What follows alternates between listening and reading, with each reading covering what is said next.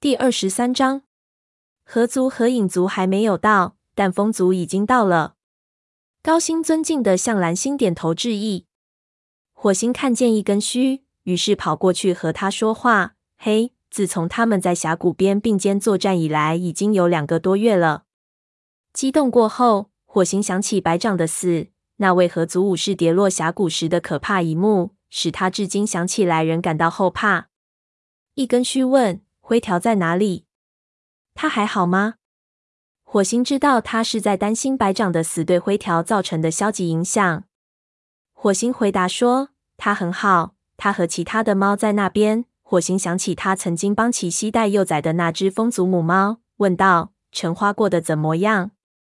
一根须回答：“能回到家里，他感到很幸福。他的幼崽现在长得很快。”火星嘴里发出高兴的呜呜声。一根须补充道：“全族都很好。”他看着火星。调皮地说：“能再吃到兔子肉真是太妙了。在我有生之年，我希望再也不要被逼着去吃老鼠了。”火星嗅到夜晚的空气中飘来一股新鲜的气味，是河族来了。他还嗅到了影族的气味。他向盆地周围扫了一眼，看见河族正从坡上下来。与之相对的另一边，影族的武士们站在盆地边缘。他们的皮毛在月光照耀下璀璨生辉。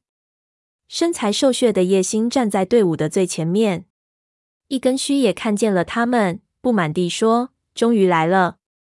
今晚太冷了，可不能等太久。”火星心不在焉地点点头。他的目光在进入空地的河族猫群里搜寻，一眼便认出了银溪。他从坡上下来后停下脚步，然后跟在父亲身后走过来。勾心边走边和别族的猫们简短的打招呼。火星紧张的在不断涌入的猫群中寻找灰条的身影。他今晚敢和银溪说话吗？此时，灰条正背对着银溪和一只河族的猫谈话。火星只顾注意灰条，以至于没有发现坏脚朝他走过来。这位风族的族长代表对他说：“晚上好，火星，你还好吗？”火星转过头，哦，我还好，多谢关心。坏脚点点头说：“很好。”然后一瘸一拐的走开了。一根须友善的撞了撞他，说：“你挺有面子啊。”火星微微感到得意。巨岩上传来蓝星的招呼声。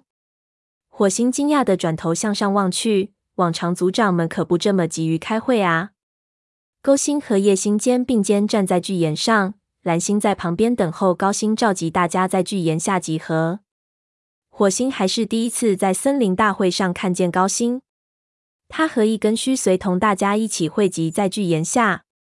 火星仰起头，等待蓝星向高星和风族致欢迎词，但蓝星却显然不想将时间浪费在说这些友好的话上。他怒不可遏地说：“河族一直在太阳石捕猎，我们的巡逻队已经多次嗅到你们武士的气味。”勾星，太阳石是雷族的地盘。勾星直视着蓝星说：“你忘了最近我们的一名武士在我们的领地里抵御雷族入侵时牺牲了吗？”蓝星回答说：“你们不需要抵御雷族入侵。我的武士们不是去那里打猎，他们只是在找回风族后路过那里。这项任务是经我们一致同意的。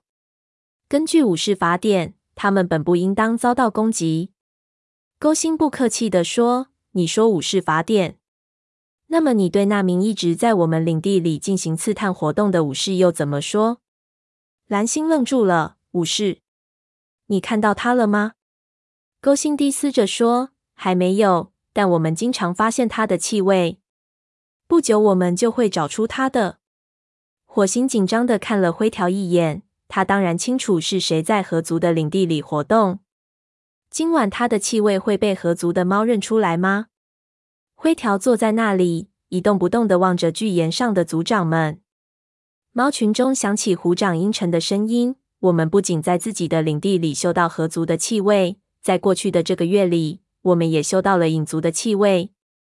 而且不仅仅是一名武士，而是一群武士，每次都是同一批猫。”叶星生气地说：“影族从没有去过你们的领地里打猎。”显然，你们的武士除了能分清自己本族的气味以外，对别族的气味辨别能力是一塌糊涂。你们嗅到的气味是那群泼皮猫留下的，他们也时常在我们的领地里偷猎。